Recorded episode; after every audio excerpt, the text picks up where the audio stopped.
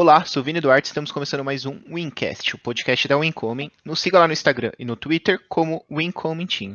E hoje a gente vai falar aqui um pouco sobre a revolução que a Gamers Club causou no mercado de games. Aí no, por muito tempo já vem causando e a gente trouxe o Yuri Fly para conversar aqui com a gente. Salve, salve galera! Prazer estar aqui com vocês. Espero que seja um bate-papo interessante, que eu possa compartilhar um pouco de de, de, assuntos e conhecimentos que possam ajudar vocês aí no dia a dia e na carreira de vocês aí. Perfeito, e não vamos enrolar. Primeira coisa que eu quero saber, Yuri, até antes da gente começar a falar da GC, que aposto que todo mundo quer sempre saber um pouco mais, é, queria saber de você, como que é a sua história, como que o, o Yuri virou Fly e o Fly voltou a ser o Yuri, como que foi essa sua jornada para chegar até onde você está hoje? Cara, basicamente eu comecei a jogar Counter-Strike nas épocas de Lan House, eu sou de Sorocaba, interior de São Paulo. Eu comecei quando eu tinha uns 12 anos, uh, um pouco mais, acho, tá com 13, 13, 13 anos. É, eu tô com 31 anos hoje, tá? Então faz tempo aí que eu jogo nas LAN houses, conheci o Counter-Strike, foi o primeiro jogo que eu joguei na LAN, uh, e foi muito marcante para mim, porque eu queria muito jogar, porque tava aparecendo nas televisões, nos jornais, né? Tava aparecendo jogo do momento, violento, não é? Jogo que simula a favela do Rio de Janeiro. E eu vi as imagens e falava, nossa, que jogo louco, quero jogar. E eu não tinha um computador bom para jogar. E quando abriu a primeira Lan House, aliás, fiquei conhecendo né, a primeira Lan House de Sorocaba, um amigo meu do, do colégio me apresentou. Cara, joguei, me diverti muito com os amigos, dei muita risada ali e nunca mais parei de jogar. Eu jogava bastante futebol, estudava, mas sempre que eu podia ali, era basicamente todo sábado à tarde, 10 reais, 3 horas, um refrigerante, um chocolate, e, era, e era assim que eu me divertia muito. Que legal, então, é. Foi, foi, nessa época que eu comecei, meu, meu, meu primeiro nick era Flyer, e aí o pessoal começou a me chamar de Fly, e aí pegou, e é Fly até hoje, até fora do mundo dos esportes aí, muita gente aí, a maioria das pessoas me chama de Fly. Cara, que, que bacana. É, é o começo muito parecido de todo mundo. Eu comecei muito parecido com você, sou um pouco mais novo, tenho 27. Fui desbravar as Lan Houses. A diferença é que eu não, não tive a mesma paixão pelo Counter-Strike igual você, mas talvez porque eu era ruim. Eu fui mais pro lado estratégico, eu jogava Warcraft. Jogava Warcraft 3 na, na época ainda com o pessoal, que é um jogo formidável também, foi lançar o Dota a partir dele, né, o WoW, super legal. E, e como que foi para você depois desse, desse período passar, você fez faculdade, como foi esse período, estudar, até chegar e, e você virar um cara que trabalha com esportes, não só trabalha, né, é, hoje CEO aí da, da Gamers Club. Cara, comecei jogando campeonatos quando logo no, nesse primeiro ano que comecei a jogar Counter Strike, eu já comecei a jogar alguns campeonatos amadores aqui da cidade, da Lan House. É, a gente começou a montar um time, começamos a ganhar alguns campeonatos, a jogar outros, mas por, muito por diversão. E aí eu comprei o um computador, comecei a jogar online. Naquela época tinha uma diferença dos times de net e os times de LAN. E aí eu comecei a aprender muito jogando na internet com pessoas de outras regiões que já tinham uma prática maior, uma experiência maior e comecei a. A gente montou um time de jogadores. Foram, nós fomos um dos primeiros times que montou esse famoso time de net, de jogadores de diferentes regiões que jogavam pela internet, para começar a competir presencialmente também. Então, a gente não se via, não treinava junto nas lan houses, treinava pela internet e viajávamos o Brasil jogando alguns campeonatos. No começo, aí, com o nosso dinheiro próprio, depois apareceram alguns parceiros e, e patrocinadores que nos apoiavam de algumas formas e era um cenário bem uh, amador naquela época uh, para a gente, né? Começando a se tornar mais semi-profissional. A gente se divertia, se divertia bastante. Eu sempre gostei de jogar futebol, competia bastante, mas eu fui um jogador de futebol frustrado, aí não consegui ir muito para frente. No Counter-Strike encontrei muito essa paixão pela competição. E uma das coisas que eu falo bastante também é que o esporte tradicional você tem o doping genético, né? Então, eu era um cara que falava que não dava para ser zagueiro com 1,70m. E no, dos esportes eletrônicos, naquela época nem tinha esse nome, né, de esportes, eu via que não tinha isso, né? Então, qualquer um, de qualquer tamanho, de qualquer peso, poderia jogar e de competir de igual para igual. E aquela sensação da competição, já que eu estava parando de jogar futebol e começando a jogar Counter-Strike mais sério, mexeu muito com a minha vida. E eu gostei muito daquele jogo e daquela sensação, não só pelo jogo, mas de toda aquela sensação de adrenalina, competitividade, prazer da vitória, tristeza da derrota, ali os aprendizados que a gente poderia ter. Isso me marcou bastante. Só que aí chegou terceiro colegial, uh, e aí tinha que escolher qual faculdade eu ia fazer. O cenário tinham pouquíssimos times, era mais o G3X e o MBR uh, que recebiam um salário para poder jogar naquela época. Partir de 2007, isso, 2008? Isso, exatamente, 2007. Tinham patrocinadores relevantes. E eu falei, pô, uh, não consigo me dedicar tanto quanto esses caras, não consigo ganhar deles. É, e acho que faz mais sentido uma carreira mais tradicional para mim. Vou precisar me dedicar à faculdade. E aí decidi largar o jogo. E aí, nesse momento, é, é, algo muito forte, né? Então, nesse momento, eu decidi romper todo o meu vínculo com o jogo de fato. Desinstalei o jogo, parei de ler notícia, parei de assistir jogo, porque eu sabia que se eu ficasse vendo e acompanhando algumas coisas, eu ia ser chamado de volta para fazer alguma coisa ali, ou jogar, ou me envolver no cenário de algum jeito. E, e sabia que eu não ia conseguir eu ia instalar o, uma hora depois eu já ia instalar o jogo e começar a jogar. Então me afastei bastante e comecei a fazer faculdade uh, e fiz análise de sistemas.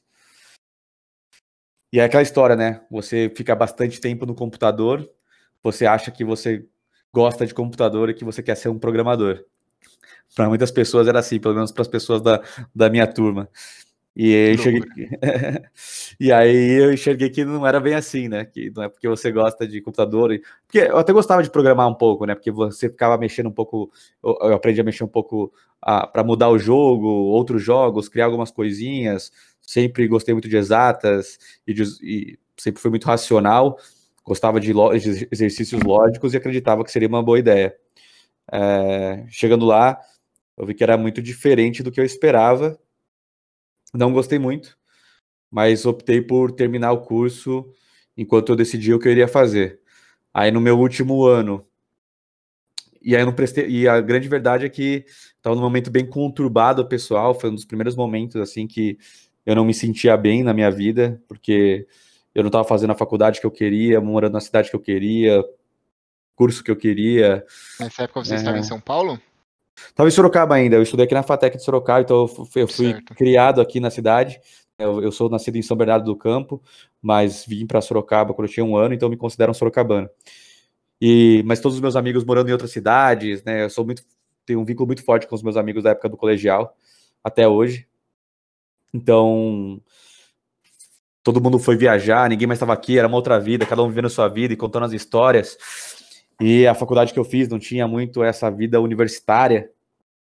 É, e eu fiquei um pouco perdido, assim, uh, desgostoso com o que estava acontecendo naquele momento. Acho que foi o primeiro. Eu sempre consegui ter muita coisa da, da vida que eu queria, assim, é, seja por, pela condição que meus pais tinham, é, ou, ou, outras coisas que eu me esforcei muito para conseguir.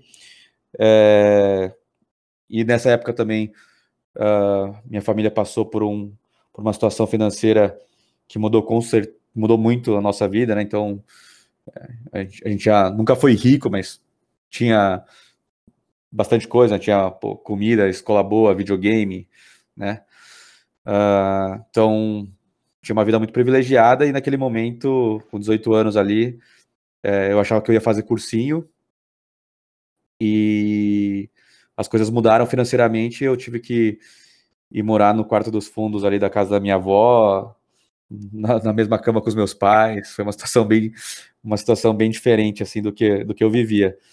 Então, o mundo mudou muito para mim e eu fiquei me senti muito perdido e, e frustrado com o que estava acontecendo. Então, não prest, não prestava muita atenção nas aulas, estava ali, estava vivendo só por viver ali, sem nenhum objetivo muito claro, colocando a culpa aí em várias coisas. Uh, saindo bastante para festa, me divertindo e tal. Tava em outro momento de vida. Até que no último ano da faculdade eu falei, pô, vendo algumas coisas que estavam acontecendo em casa, falei, pô, preciso mudar, eu preciso ajudar a melhorar o que está acontecendo aqui. Preciso me dedicar para poder arranjar um emprego, senão não vou ganhar dinheiro. Eu preciso do dinheiro. E comecei a me virar para aprender a fazer alguns projetos. Eu não sabia nada, cara, não prestei atenção em nada, assim. E aí eu comecei a vender alguns projetos de sites, é, e aí isso me forçou a começar a aprender de fato, né? Então aí eu falei, pô, tô tendo esse problema no banco de dados aqui, deixa eu olhar, agora deixa eu prestar atenção nessa aula de banco de dados de verdade. Isso é uma coisa muito louca, assim, porque eu vi o quanto o ensino no Brasil, principalmente superior, ele é tão teórico e pouco prático, né? Eu percebi que era uma das coisas que mais me frustrava, porque aí eu comecei a ter um interesse pela aula, isso eu achei muito curioso, assim. Então, o fato de eu ter um desafio e entender, primeiro o desafio, para eu entender a importância do conteúdo, para poder absorver e colocá-lo em prática, mudou muito aquele meu último ano na faculdade.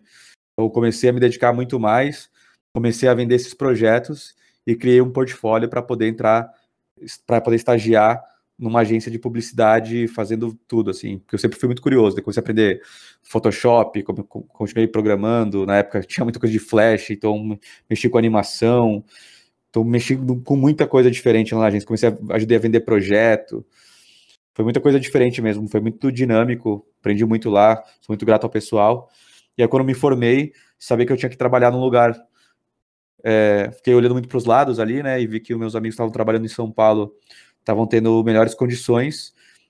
Mirei numa empresa e falei, cara, quero trabalhar aqui. E me inscrevi no processo seletivo e passei, assim. Então, fiquei lá por dois anos, é, envia, fui trabalhar com BI, com análise de, análise de negócios e processos. Me enviaram para os Estados Unidos, morei lá quase um ano, em Chicago, uh, trabalhando num banco. Depois fui para a Polônia, fiquei um mês lá. E foi uma empresa também que me trouxe muitos aprendizados aí nesse mercado de tecnologia. Mas o grande resumo é que depois que eu me formei, continuei fazendo algumas coisas de programação, mexendo em algumas linhas, mas nunca atuei como um programador de fato. Não, muito, muito interessante porque as pessoas olham para quem já está num nível assim, para quem está olhando para o lado que é, que é de sucesso e acham que chegou fácil. Acho que é, é, que é uma jornada simples, que ou que é ah, só fazer o beabá e resolve. Você mostra muito é, superação, obstáculos, é, momentos que você teve que, que deixar de lado coisas que você queria, outros momentos onde você teve que dar, teve que dar a cara a tapa para perceber, como é, a, a, a, gente vê na, na, faculdade, onde você deixou meio de lado e de repente você percebeu o quanto era importante. Todos esses questionamentos com, com o ensino, que também são importantes, a gente demora muito tempo para ter, né? Começar a questionar que, putz, não, tem coisas que estão erradas, mas eu tô aqui, eu tenho que tirar o melhor disso aqui para conseguir levar para o futuro e, e, e para chegar em algum lugar, né? Para acumular e, e, ter um objetivo. E, uma coisa que, que você traz, que eu, eu vejo muita gente falando, e, que é pura verdade, e, muitas pessoas também acham que é, é, romantismo, que é o simples fato de você ter um objetivo, você ter uma meta. Você não tinha no, no começo um objetivo ali quando você, você perdeu, na verdade, né? Quando você largou o jogo é, ali no início da faculdade. E aí você entrou ali em torno de três ou quatro anos para voltar a querer ter um, que foi muito mais voltado para a família, para o seu bem-estar e etc. É, mas nesse momento você mudou de novo. Você voltou a, a, colher resultados, porque você passou a ter uma meta, você, ter um, você estava centrado em um certo resultado e foi atrás daquilo. E, e, isso também é muito importante, seja grande ou pequena essa meta, você tem que sempre correr atrás dela, né? Mas manda bala aí, vamos ver até, até onde chega para chegarmos na, na GC. com certeza, com certeza. Eu acredito muito isso, né? Muito nisso que você falou. Tô total de acordo. E era algo que eu não tinha muito essa noção, sabe? É, fui aprendendo mesmo. E o objetivo é muito importante. Eu sempre busco traçar objetivos para minha vida a longo prazo, louco que eles sempre mudam, assim, constantemente esse meu objetivo de longo prazo ele muda. Mas não tem problema, porque a minha jornada, só por ter esse objetivo, a minha jornada se torna muito válida, porque eu sei que eu tomei as melhores decisões por um motivo. E aí isso diminui bastante ansiedade, diminui bastante arrependimentos, porque você sabe que você fez uma escolha. E acredito que as pessoas muitas pessoas têm muito, muito receio de escolherem coisas, né? porque escolher é dizer não para alguma coisa, e às vezes você quer ter tudo, né? Então, quando você tem um objetivo, é, te ajuda muito a, a ser mais racional, a lidar melhor com suas emoções e, e, te, e, te, ajuda, e te ajuda a andar para frente, né? Que é o que mais importa. E aí, como você bem falou, nessa época aí era uma situação muito de, de família do meu, e do meu bem-estar pessoal. E muito competitivo também, como eu sempre gostei de jogar futebol, é, sempre gostei de competir, o CS. na aula, na época da escola, eu ia bem, porque eu queria ser o melhor aluno. É, então, nessa época, eu falei, olhei para os lados para os meus amigos e falei, pô, eu tô aqui triste, cabisbaixo, reclamando da vida. Vou olhar para o lado, em vez de falar, pô, porque eu não tenho isso, vou falar, cara, o que, que esses caras fizeram para eu ter isso? E comecei a dar o meu máximo, e o meu grande foco era conhecimento e dinheiro. Então, esse era o meu grande foco. Conhecimento e que dinheiro. Que não tá errado também, né? Você pode ter um foco no dinheiro e as pessoas também embelezam de que assim, não, você não pode pensar em dinheiro. Mas tem momentos onde você pode sim, e, e às vezes até deve, porque é, o, que eu acho que é errado é você pensar só nisso ou que ele seja seu objetivo final. Mas ele pode ser o meio para um fim. Ele pode ser um, um, um, parte do seu plano. Com certeza, com certeza. E aí, para mim, era o dinheiro, e eu tava olhando muito para ele, né? Então eu fiquei. Fiz, esse fiz esses trabalhos aí, que começaram a me remunerar bem, minha vida era sempre o trabalho, é, tive diversos conflitos da minha vida pessoal por causa disso, mas fui, estava muito focado, e por estar muito, muito focado, nunca me arrependi dessas escolhas, e comecei a construir minha carreira. E aí, quando eu estava lá nos Estados Unidos e começando a ser remunerado de uma maneira melhor, né? Até por causa da cotação dólar real também, uh, eu, aconteceu uma situação familiar, que minha mãe ficou doente na época, e eu decidi voltar para o Brasil, e eu dei uma tiltada, assim, né? Porque foi, cara, se a minha vida é dinheiro, o meu objetivo é dinheiro, e eu decidi voltar, como você bem falou, eu não estava enxergando dinheiro como um meio, eu estava enxergando como um fim, como um objetivo. E eu decidi voltar, eu me senti perdido de novo. Foi mais um momento que eu me senti perdido, porque eu falei, cara, qual que é o objetivo da vida? O que a gente está fazendo aqui, então? E mais uma vez eu fiquei pensando, refletindo muito sobre a vida de uma forma triste, né? E naquela época eu não tinha pensado que era porque eu não tinha objetivo, mas era mais uma questão de, de propósito, de questionamentos, porque estamos aqui nesse mundo. E aí, numas conversas, aí eu falei, pô, é, vou começar a experimentar outras coisas, né? Então, se dinheiro não é tudo, vou fazer outra coisa. E aí fui trabalhar em ONG, e aí trabalhando em ONG eu entendi que você precisa de dinheiro e que não, não dava muito certo. falei, pô, então dinheiro não, no dinheiro não é objetivo, mas dinheiro faz, dinheiro é preciso, né? Cheguei a essa conclusão naquele momento. Então, onde que eu posso ajudar pessoas ter um impacto positivo na sociedade, que eu estava com aquela, com aquela ideia na cabeça como que eu posso causar um impacto positivo na sociedade e ganhar dinheiro.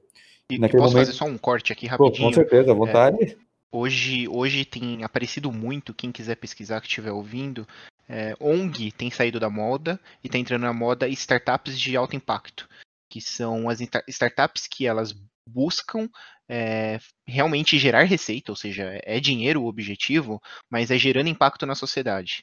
Então, qual que é o ponto disso? A ONG nem sempre se paga, e a partir do momento que um projeto seu não se paga, você precisa ou de um patrocinador, ou você vai precisar que, que ficar colocando dinheiro constantemente, isso é frustrante. Quando você tem uma startup de alto impacto, onde você está buscando dinheiro sim, mas com um objetivo maior, você consegue criar um ambiente saudável, gerando bem também, que não está errado, também é, é certo e tem funcionado muito bem. Sim, com certeza. E a galera tem chamado do, do setor 2,5 também, né? Que é o híbrido entre, entre o segundo setor, né? Das empresas e o terceiro setor das organizações sem fins lucrativos. Então, esse, esse meio termo do impacto, o impacto social positivo, mas que também gera um resultado financeiro positivo de forma sustentável. É, é, é bem válido, com certeza. E aí, e aí nesse momento, eu fiquei, fiquei perdido e decidi trabalhar no, no governo, no poder público. Então, fui trabalhar no, na Prefeitura de Sorocaba, na Secretaria de Desenvolvimento Econômico, num projeto chamado Parque Tecnológico de Sorocaba. E aí foi lá que eu comecei a me comecei a abraçar mais esse mundo das startups, conhecer mais como funciona, conhecer empresas. E me interessei muito. Fiquei lá por dois anos, ajudando as empresas a se desenvolverem. E aí decidi sair para, de fato, ir para uma startup. né? Porque uma das coisas que me incomodava no poder público era a morosidade para conseguir algumas coisas, né? Óbvio que precisam existir regras. Infelizmente, eu diria que precisam existir regras para que se tenha um controle financeiro e que não haja corrupção, né? Gostaria muito que não uhum. precisasse disso para que continuasse, para que a gente pudesse ter velocidade, mas bom, não é assim que o mundo funciona. É, então são necessárias. Então, mas não, não era não era para mim. E aí decidi ir para uma startup de fato. Trabalhei lá por um ano e meio. E aí eu comecei, gostei muito lá, foram muitos aprendizados também, mas comecei a sentir que não era o lugar para mim. Né? Tinham coisas que aconteciam lá que não eram bem o que eu o que eu gostava de fazer, né? E fiquei com isso na cabeça e entendi naquele momento que um trabalho que fosse me satisfazer era algo que tivesse a ver com o meu propósito. E aí foi a hora que eu fiquei mais perdido, porque foi, então, qual que é o meu propósito nesse mundo aqui? Por que, que estamos aqui? Era essa pergunta que eu ia te fazer já. Qual era seu propósito, então?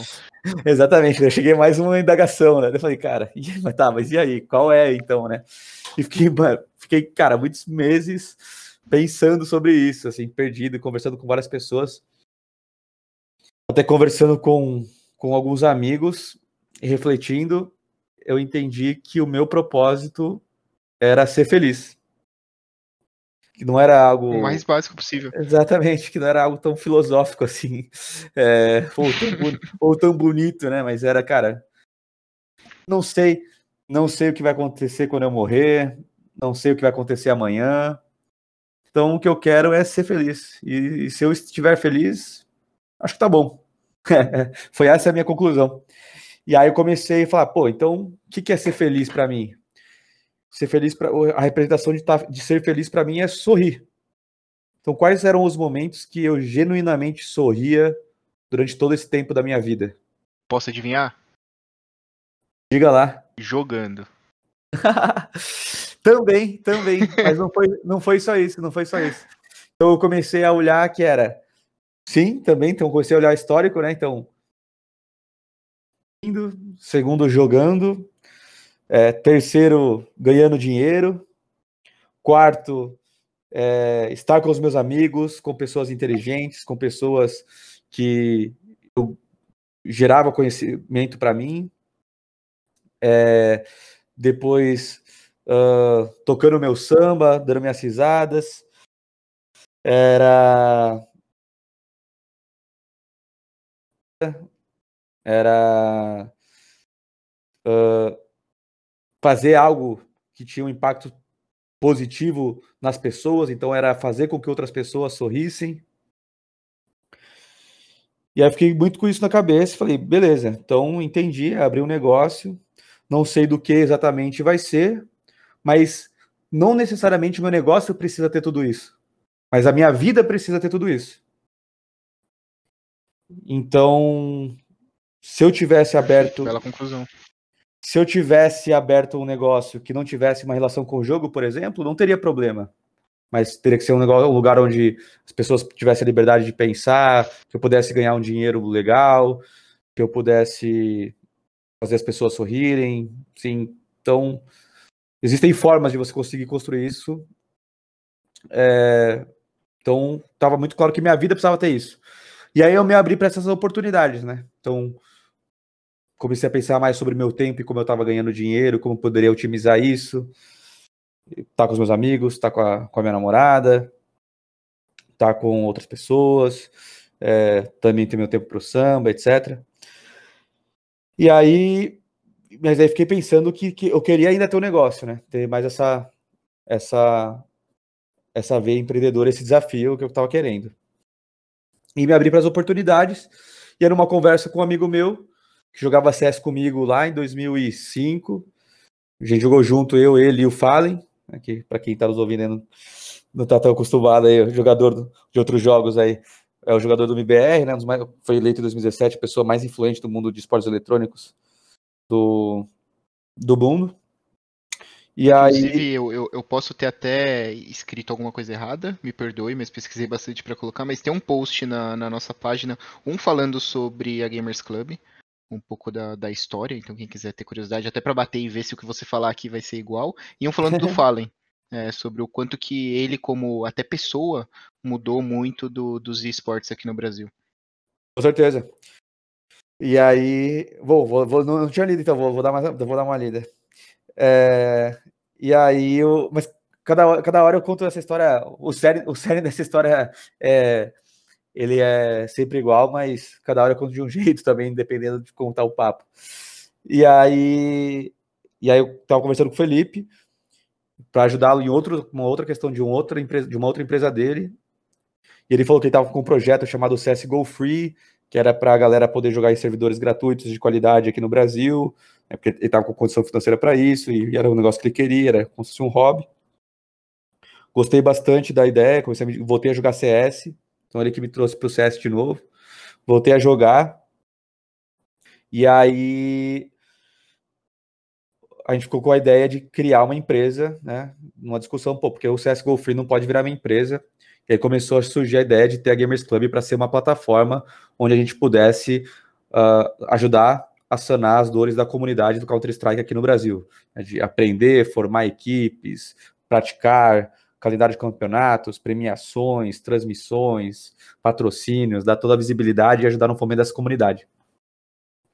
A gente ficou pensando como que isso poderia ser feito. Eu falei, pô, eu não consigo programar isso, cara, hoje, assim, não tem, hoje eu não tenho capacidade para programar isso na velocidade que a gente gostaria de lançar esse projeto, mas vamos ficar atentos. Fomos jogar um campeonato, nos inscrevemos numa plataforma chamada XCL, que já era meio caminho andado do que a gente pensava como Gamers Club. E aí a gente foi conversar com o fundador e desenvolvedor dessa plataforma, que era o Juliano, conhecido também como Memelo, e aí eu, o Felipe, que é o Ert, e o Juliano, que é o Memelo, fomos conversar, apresentar a ideia, e o Memelo abraçou e quis tornar sócio da Gamers Club, trazendo a XCL, que ele já estava desenvolvendo desde 2012, isso era em 2000 e, 2015. Então, desde 2012, ele trouxe, estava desenvolvendo esse produto e trouxe para nossa sociedade para formarmos a Gamers Club. E a gente começou a fazer alguns testes, lançamos o beta em 2015, o, começamos a fazer uns projetos junto com a Games Academy, que era um projeto que o Fallen já tinha desde 2012 também, por essa nossa relação pessoal. E a gente entendeu que de fato poderia ser uma empresa e o negócio poderia, poderia crescer. Aí eu pedi demissão do meu emprego, foquei na Gamers Club. Memelo se mudou para Sorocaba, ele é lá do Sul, se mudou para Sorocaba para a gente morar junto. Aventureiro, sou muito grato por tudo que ele já, já fez pela gente. Se não fosse ele, com certeza a Gamers Club não ia estar onde está hoje pelo que eu vi, é foi quase que uma empresa de garagem nesse período, né? Pelo que eu já vi de algumas entrevistas de vocês. Sim, é, ele, ele, a gente nem se conhecia e ele se mudou de Malicuia para Sorocaba. Primeira vez que a gente se viu foi para assinar o contrato social da Gamers Club. É, chamamos o Fallen para participar também, então fundamos a Gamers Club de fato com quatro sócios fundadores, né? Eu, o Ert, o Memelo e o Fallen. E o Fallen trouxe, além do, do conhecimento dele, da, da popularidade dele, trouxe também a, a Games Academy para fazer parte desse, dessa empresa.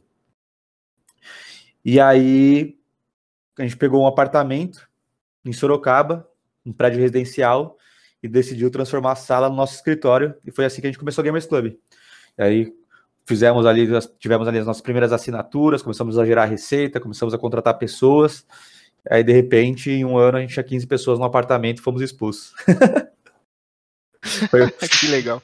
Foi, basicamente, foi basicamente isso. Fomos nos, nos, a gente tratava bem a galera lá, a galera gostava da gente, então a gente foi convidado a se retirar porque estava atrapalhando o, o convívio. O, o, convívio da galera ali. A galera foi legal ali. Eles sugeriram pra gente aí dois meses para sair e tal. E a gente falou, pô, justíssimo, né? Tá crescendo, tá começando a atrapalhar aí, elevador, galera subindo e descendo, reunião, aparecendo gente do nada, gente para fazer entrevista.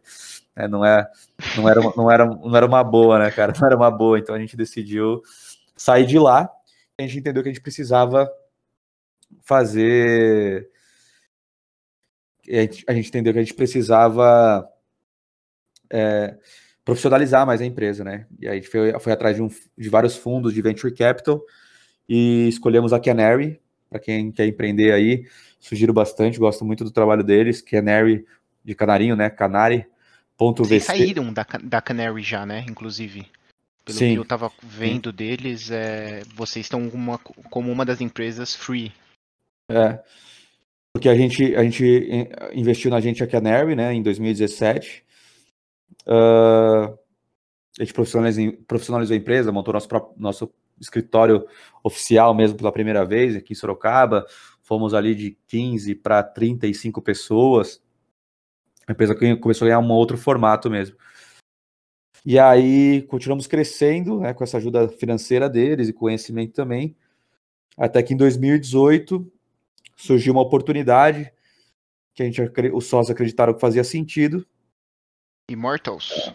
Exatamente, né? Immortals, que é um que nasceu como um time de League of Legends nos Estados Unidos, um dos primeiros times, se não o primeiro time aí é, baseado com financi em financiamento é, em aportes, né, de fundos de venture capital. Hoje em dia a maioria dos grandes times já tem grandes investidores. Uhum. E surgiu uma conversa, tava batendo papo com eles. Tinham acabado de comprar o MBR, eles tinham planos, né? Ou tinham acabado de comprar o MBR naquela época, a marca, para montar o time brasileiro. E entendemos que fazia sentido nos juntarmos. E aí surgiu uma oferta onde a Immortals comprou a Gamers Club, né, que é um time de LoL, mas que ia ter um time de Counter-Strike. É, é, comprar a Gamers Club para a gente fazer um projeto junto, assim. Então, foi nessa hora que a Canary e os, os outros nossos investidores que entraram nesse round seed saíram, é, venderam suas partes, suas cotas, e, e, de fato a gente se tornou uma empresa de um grupo, e aí a Immortals, que era, era um time de LoL, se tornou, criou uma holding, que é a IGC, Immortals Gaming Club, para que de fato a gente pudesse continuar crescendo, né? Então, teve uma saída, teve um cash out aí para os sócios, mas tenho cotas na holding também. E fundamos a Gamers Club eu estando como CEO e continuo até hoje com esse papel aí mesmo na holding. O, o Fly, me confirma uma coisa aqui. Eu já vi em algumas entrevistas e queria, queria saber se mantém assim. Vocês ainda são sócios majoritários da Gamers Club, então todas as ações e decisões são tomadas por vocês sem a influência da, da Immortal, certo? Influência, assim, obviamente eles podem ajudar né, nas tomadas e auxiliar vocês na, na conversa ali na sala de reunião, mas a palavra final é de vocês ainda, né? Não, na verdade, uh, ah, 100% das cotas da Gamers Club é da Immortals. E nós temos o. E nós temos cotas. Né? Quem decidiu ter cota dentro dos sócios quem decidiu, é, quem optou por continuar com cotas dentro do grupo, tem cotas na IDC. Certo, é, certo. Mas a gente não é sócio da Gamers Club, né? É, é sócio de tabela porque a gente é sócio da Road, né? Mas a, uhum. todas as cotas da todas as cotas da Gamers Club são da IDC. E aí as decisões são tomadas uh, as, uh, pela diretoria executiva daqui. Mas aí eu tenho um conselho, eu como presidente tenho um conselho que são três cadeiras da Immortals, mais uma cadeira que é o CEO da Gamers Club, para tomar algumas decisões estratégicas. Mas é muito mais do futuro, de plano de negócios, de capacidade de, de investimento no ano, do que de fato se vai sair uma feature A ou B ou coisa desse tipo, né? Não é, não é, o, que, não é o que é discutido com eles, isso é discutido muito pela nossa equipe aqui, que a gente busca dar muita autonomia também, mas eu, eles, eles me dão muita liberdade para trabalhar como, como o CEO da Gamers Club. É, numa empresa super recente como a de vocês, né? Não, não, não chegou a completar cinco anos ainda, né? Ah, uhum. é, eu, eu acho que você tentar fazer microgestão, independente do passo que esteja, é, é, é, é colocar o, um erro maior, porque aí vai burocratizar tudo e aí complica. E aí vocês param de ter a escalabilidade que vocês têm, né? Eu não sei como que estão em números de usuários, mas eu lembro de números de, acho que até de mais de um ano atrás, de vocês batendo um milhão de usuários no Brasil, assim, coisas absurdas. Acho que foi até antes de expandir para começar as expansões para o LoL, né? Isso, hoje a gente está com quase 2 milhões de usuários registrados na plataforma. É, esse ano nós expandimos para o LoL, para o Valorant, não todas as funcionalidades que a gente quer ainda, né? A gente está começando com torneios. Uhum. No LoL, no Valorant, agora com Free Fire também. É, vai ser anunciado também um jogo em breve aí também. E quem, quem, quem ouviu depois vai saber, quem ouviu antes, depois dá uma procurada aí. Cara, eu, eu, eu acho sensacional o trabalho de vocês. Já queria linkar essa parte com um Muito pouco obrigado. de missão e valores da GC. Porque vamos olhar um mundo aqui há três anos atrás onde não existe ainda o Free Fire. É, os jogos no Brasil, se você é de fora de São Paulo, talvez você não veja isso, mas eles não são democratizados. E, e vocês deram um primeiro passo à democratização dos jogos. Né? Hoje o Free Fire, é, com a digitalização e todo, quase todo mundo tem um smartphone na mão, tem ajudado nisso também. É, mas, cara, como se você quer jogar um CS lá no, no, no, norte, no nordeste, a dificuldade é muito grande até por servidores. Vocês ajudaram demais nisso, é, abriram porteiras e vocês também construíram algo que a Valve não fazia, que era focar no Brasil. É, vocês deram um foco pro Brasil pro CS que, assim, se o CS, CS é tipo, comparamos aqui é aquela frase, aquele ditado do Deus é brasileiro, né? CS é brasileiro. é, cara, a, a, gente, principalmente o pessoal da nossa geração, assim, viveu de CS. A gente, muitos, foi um dos primeiros jogos que, que jogou. É, na febre das, das Lan Houses foi o jogo que apareceu. É, CS 1.2, CS CS 1.6, é, chegar no CSGO foi uma, uma caminhada longa, né? E, e, muita gente nem, nem vai saber disso. Então, acho muito legal. Inclusive, vocês têm alguns, alguns valores internos que eu, que eu já conheço por estudar bastante. Que eu até gostaria que você falasse um pouquinho sobre é, é, essa questão que eu acho que, que são demais. E, e uma das coisas que vocês falam bastante, vocês realmente são gamers falando com gamers, e isso faz toda a diferença para chegar no público final. Com certeza, com certeza. Isso só um ponto sobre o, sobre o cenário brasileiro. A gente é, é, muito, a gente sente muito orgulho por sermos um dos, juntos de outras pessoas e empresas, a fortalecemos o cenário de Counter Strike aqui no Brasil, né? Que é um jogo que a gente ama. Tem uma tatuagem do, do logo do CT do TR no meu braço. Então é um. As pessoas perguntam por que eu tenho um alicate tatuado no braço. alicate de asas. Então. Vai saber, né? Quem, quem não conhece, né? É. Então, então eu gosto, realmente amo, amo o jogo. E a gente tem muito orgulho do que a gente vem fazendo. A gente distribuiu mais de milhões de reais é, de premiação. Esse ano, quando eu voltei a jogar em 2015, as premiações dos grandes torneios eram cinco mouses, cinco monitores. E hoje, hoje a gente. Isso em 2015, ali, quando eu voltei a jogar CSGO. Né? E hoje a gente, esse ano aqui, a gente vai distribuir 2 milhões e meio de reais em premiação aqui no Brasil. A gente já tá na, a gente, na América Latina, né? Já tá no, a gente tá no Brasil, Argentina, Chile e Uruguai hoje. É, da parte de infraestrutura, existe uma complexidade, você falou da questão do Nordeste aí, é, com certeza a gente ajudou a melhorar, mas ainda a nossa infraestrutura ela é centralizada no Sudeste, né? Então, conseguimos melhorar a experiência de algumas pessoas do Nordeste, mas a gente não tem servidores distribuídos pelo Brasil. Isso tem um motivo também, obviamente, que é a questão de se a gente distribui muito esses servidores, fica muito difícil para as pessoas acharem partida de maneira rápida. É, até para quem nos ouve aí é do Nordeste e quer saber o motivo, esse é o principal motivo. Né? A gente com certeza tem interesse de ajudar, mas quando a gente fez uns cálculos, a gente entendeu que não seria bom para a experiência dos jogadores em termos de tempo de partida, para achar uma partida.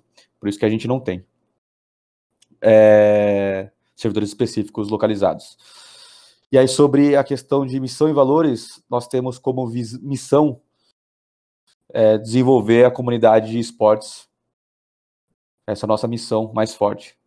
É, como visão, nós queremos ser a plataforma e comunidade, a maior plataforma e comunidade de esportes do mundo. Né? Então a gente quer atuar no mundo inteiro e não só no CS, como em outros jogos. E de valores, a gente prega três valores, né? Muitas pessoas perguntam, cara, mas valor, aquele negócio que fica na parede. E aqui a gente busca ser muito claro que os valores são criados para nos guiar como se a gente estivesse numa guerra, né? Os valores foram criados nessa época, né? Os valores dos exércitos, porque um exemplo assim é, pô, vou, eu tô numa guerra, se eu encontro o oponente, devo abatê-lo ou devo rendê-lo? E não dá para você ficar perguntando isso pro capitão a todo momento, né? Então as, pessoas têm que, então as pessoas têm que passar por alguns questionamentos para poderem tomar suas decisões. E é isso que a gente busca aqui dentro. Então, o primeiro valor né, é sempre comunidade em primeiro lugar. Então, vou fazer alguma coisa, vou fazer algum projeto, estou colocando a comunidade em primeiro lugar. E é só um ponto de atenção que a gente tem que ter também, que quando a gente fala de comunidade em primeiro lugar, não é só, não são só os jogadores da Gamers Club. São os jogadores amadores, são jogadores profissionais, são os fãs que assistem, né, espectadores, são os patrocinadores, todo o esporte é, é importantíssimo que haja patrocinadores para incentivar o desenvolvimento do mercado. É, são as pessoas que trabalham nesse meio. E é a própria Gamers Club e as pessoas que trabalham aqui, né? Também somos parte da comunidade. E é por isso que algumas vezes a gente toma algumas decisões que algum, algum grupo fala, pô, mas por que isso? E aí é porque a gente teve, foi uma decisão estratégica para naquele momento fortalecer aquele, aquele público específico. Né? E, e, na questão da Gamers Club, que a gente com certeza gostaria que uh, pudéssemos oferecer mais coisas de maneira gratuita para as pessoas, mas a gente também precisa continuar existindo para poder continuar fomentando a comunidade. Então, a gente também tem que pensar na gente para tomar algumas decisões na nossa receita. Isso é muito importante, senão a gente não vai existir, não vai conseguir pagar. Hoje claro. são 100, 100 pessoas trabalhando aqui, né? Então, às vezes o pergunta, pô, Gamers Club dinheirista, lançou essa funcionalidade só para assinante, por que isso aqui é só para assinante? e é porque a gente precisa que as pessoas vejam o valor do nosso produto de maneira que elas paguem por isso, para que a gente continue, para que a gente consiga continuar existindo, né? Senão, senão vai ser difícil. É, e, e, hoje a gente vive um mundo onde a gente está investindo, a gente não está lucrando, a gente está investindo, acreditando no mercado. Né? A IGC está ajudando a Gamers Club a investir nisso. Então, uh, óbvio que com uma expectativa de retorno financeiro para o futuro. Mas a gente precisa ter algum retorno agora para poder continuar crescendo. E é uma troca, né? A gente gera valor para a comunidade e espera receber em troca financeiramente também. É, então, o primeiro valor é a, é comunidade em primeiro lugar. Segundo valor, times excelentes. Sempre fui um cara de esportes, uh, esportes uh, de grupo, né, coletivos. Então, sempre acreditei que trabalhar em equipe é sempre melhor. Então, como que a gente se organiza, como a gente pensa, como a gente se comunica, para que os nossos times aqui sejam excelentes. E terceiro valor é espírito empreendedor. Então, liberdade para pensar, para se comunicar, para assumir riscos, para errar e aprender, para ter resultados e esses resultados serem compartilhados. Então, são, esses são os três valores da Gamers Club. Fenomenal. É, eu acho que isso resume muito de como que tem que ser toda, toda empresa. Assim. É, você pensar comunidade barra cliente, é, e cliente também a gente fala de mais do que quem consome, é, todos os pares e parceiros por volta, é essa questão da integridade e a questão de se formar times fortes, né? Porque é, duas mentes vão trabalhar melhor do que uma só e podem ser duas mentes brilhantes ali ainda fazendo mais, vão chegar mais longe. Uma mente só brilhante não é tão boa quanto duas. E... Com certeza. E, isso, e é só uma questão de que também algumas pessoas podem ouvir e falar, pô, mas tal, em tal momento, será que vocês colocaram a comunidade pelo lugar mesmo? Deveria ter feito de outra forma? Ou será que alguém aqui de dentro, todo mundo acha que todos os times estão de uma maneira excelente? Com certeza não, né? É, Perfeito. É, com certeza já erramos em algumas decisões para a comunidade, já erramos em decisões para a galera que trabalha aqui. É, mas errar que... acelera o aprendizado. Exatamente, é. Mas isso, isso para a gente está dentro do, do, do, espírito, dos comportamentos do valor de espírito empreendedor, que é errar e aprender, é, que é comunicar de maneira transparente sobre isso. E o importante é o objetivo, né? Que é continuar fomentando a comunidade de esportes e, como toda empresa, gerar resultados financeiros para os seus acionistas em algum momento. Perfeito. É, eu queria, assim, eu sei que no, nosso tempo é curto, infelizmente a gente tem que, que fechar. Essa conversa aqui dava pano para a gente falar mais horas aqui, mas eu, eu, queria que você comentasse é, duas coisas. Primeira é, é, já vi vocês, vocês Gamers Club, eu digo, comentando muito sobre comparações que vocês fazem Gamers Club barra Facebook. E eu queria que você falasse um pouquinho disso. E depois, na sequência, já fechar assim, quem que tá aqui que um dia fala, putz, eu queria trabalhar na Gamers Club amanhã, eu queria estar num lugar como esse, assim. O que, que vocês olham para os profissionais fora para ver se é uma pessoa que, que poderia entrar para vocês no momento de recrutamento? Sobre a questão do Facebook, quando eu faço alguns comentários em relação a isso, não é, é não é nem pelo estilo de trabalho ou cultura lá, é muito mais uma questão do que, que o produto deles conseguiu entregar que é ter um impacto gigantesco em bilhões de pessoas. Então, é, quando eu falo sobre o Facebook, é do tamanho do impacto que eles, que eles conseguem ter. E a outra coisa é como que eles conseguiram criar um produto que tem muitas funcionalidades, eles estão até no momento de redução hoje em dia, mas que tem muitas coisas que te fazem e hoje em dia nem tanto mais, né? Por isso que eles estão reaprendendo também, existem os momentos também do mundo, mas que era, era um site que eu abria e eu entrava, era o primeiro que eu, que eu abria no, quando eu ligava o computador, né? E é, é essa relação que a gente quer ter dentro do mundo dos esportes, que é atingir milhões, dezenas de milhões de pessoas e que centenas de milhões no futuro, né? E que e outro parênteses, até bilhões também. é, essa questão do impacto e de ser um produto que para essa comunidade em, em algum momento baseado nas coisas que a gente tenha lá e que ainda não é, porque hoje ele é muito focado para jogar, mas que em, nesse futuro se, desse futuro para essa pessoa que é des, que, que faz parte dessa comunidade de esportes eletrônicos, que seja o primeiro site que ela abra quando ela liga o computador. Então é, é isso que eu essa comparação que eu faço com o Face. Sensacional. E de, de e para trabalhar na Gamers Club, cara, antigamente você era obrigado a ser gamer. A gente começou como obrigado a ser jogador de Counter Strike, depois gamer, e agora já não tem mais essa obrigação. É, jogar é um diferencial, mas assim como qualquer lugar que você busca trabalhar, com certeza estude antes de fazer entrevistas, saiba sobre o mercado, veja se você quer trabalhar lá, como você pode contribuir, isso é muito importante, né? Então, interesse, você não precisa ser gamer, mas você precisa pelo menos ter um interesse por esse mercado. É, então, esse perfeito, é um ponto. Perfeito, vale para todo lugar. É, de, e aí, para saber quais são as vagas, é vagas.gamersclub.com.br ou na nossa página do LinkedIn. Você pode ter acesso lá a todas as vagas. E nós buscamos pessoas que cumpram com os nossos valores, que acreditem neles, né, que é a comunidade em primeiro lugar. Então, querer fazer parte dessa comunidade. Você não precisa ser parte hoje, mas querer fazer parte dessa comunidade é muito importante. É, e querer ajudá-la, viver essa comunidade é muito importante. Gostar de trabalhar em equipe, né, tra trabalhar como times excelentes e ter esse espírito empreendedor de ser um lugar que muitas vezes eu não vou ter a resposta se você me perguntar, muitas vezes as pessoas do seu time esperam que você corra atrás. Se você encontrar um problema, a gente vai esperar que você resolva, que a gente não quer, a gente não quer pessoas que só façam aquilo que foi pedido, mas que busquem, enxerguem problemas que todo lugar tem. Né? Aqui é uma empresa que eu gosto de trabalhar, obviamente, muitas pessoas gostam de trabalhar, mas isso não significa que não tem desafios, que não tem problemas. Mas são pessoas que tenham esse espírito empreendedor, que enxerguem desafios e gostem de resolvê-los e queiram resolvê-los, sejam proativos para isso. Esse é o tipo de pessoa que a gente procura. E que nos ajudem e que entendam como elas podem nos ajudar e deem o seu máximo para que a gente continue desenvolvendo o mercado de esportes e que no futuro sejamos a maior plataforma de esportes do mundo. Perfeito. É, é, é, é muito legal porque eu também diria que quem quiser trabalhar na Gamers Club, se for conversar com você, fazer uma entrevista, ou, ouça esse podcast que ele vai ajudar bastante para tirar um pouco de informações, porque você já deu aqui um mapa de como se preparar, né? Minimamente.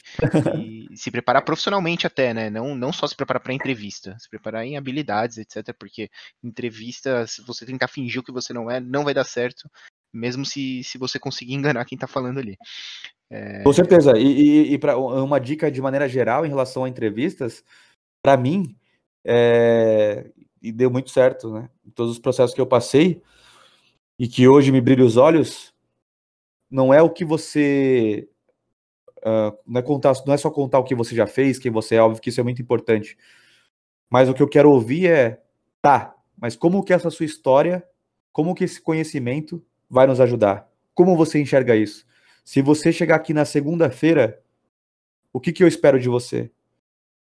E aí pode ser que você Legal. fale, pô, pô, mas é, eu nem conheço a empresa, não sei como é trabalhar lá. Cara, todos os processos seletivos que eu fiz, adicionava gente no LinkedIn para perguntar: e aí, cara, você é de área tal? Vou fazer uma entrevista. Pô, quais são os desafios aí? Como que é trabalhar aí? Eu sempre fiz isso, todos os meus processos seletivos. E, e com certeza isso vai ajudar você muito, até para entender se é um lugar que você quer trabalhar e vai investir o seu tempo fazendo essa entrevista, né, e o tempo também do entrevistador. Sim. É, para você ver se é de fato o lugar que você quer estar. Tá, e principalmente refletir se você consegue ajudar e como você consegue ajudar. Porque aí sim, é falando isso que você vai convencer a pessoa que está te ouvindo que você é a melhor pessoa, a pessoa mais indicada para isso. E agora, pode ser que você fale que não consegue, é que é difícil e tudo mais, mas alguém vai fazer isso. E se não for você, outro cara vai ser escolhido. Então, se esforça aí. Perfeito. É, ótima conversa, gostei bastante. Todo mundo vai curtir, tenho certeza. É, foi, foi muito fluido, muito legal. Queria deixar agora um espaço aberto rapidinho para você fazer algum comentário final, alguma coisa que você não comentou e queria comentar. É, fica à vontade aqui para falar o que for. Maravilha. Quem ainda não conhece a Gamers Club para Counter-Strike, o site é gamersclub.com.br. Uh, para os outros jogos, a gente está numa versão beta, que é um outro domínio, que é o gamersclub.gg. Pode conhecer lá esses outros jogos que nós estamos trabalhando. No futuro, a ideia é integrar numa plataforma só, mas por enquanto, dois produtos distintos. Muito obrigado a você que ouviu e chegou até o fim aqui desse papo junto com a gente. Eu sou um cara que gosto bastante de conversar com as pessoas e busco ajudar ao máximo, porque para eu chegar até aqui, muitas pessoas me ajudaram. E para eu chegar até onde eu quero chegar, sei que muitas pessoas vão me ajudar. Então, quem quiser conversar comigo, meu Twitter é YuriFly, Y-U-R-I-F-L-Y, tudo junto. Pode me marcar lá, eu mando uma DM, bate um papo. E muito obrigado a você pelo convite. E vou ouvir mais os podcasts, vou conhecer mais aí também o trabalho de vocês. Foi muito legal o papo com vocês, Vini. Valeu, Yuri, valeu. Yuri Fly, né? É, muito obrigado pela conversa. E pessoal que chegou até aqui, é, muito obrigado também, agradecendo aqui pelo lado do Incoming. Segue a gente lá no Instagram e na Twitter como Incoming Team, ver nossos outros conteúdos, acompanhar mais de perto o nosso time. É isso aí, mais uma vitória para conta, pessoal. Valeu, Inquesters. Vamos que vamos.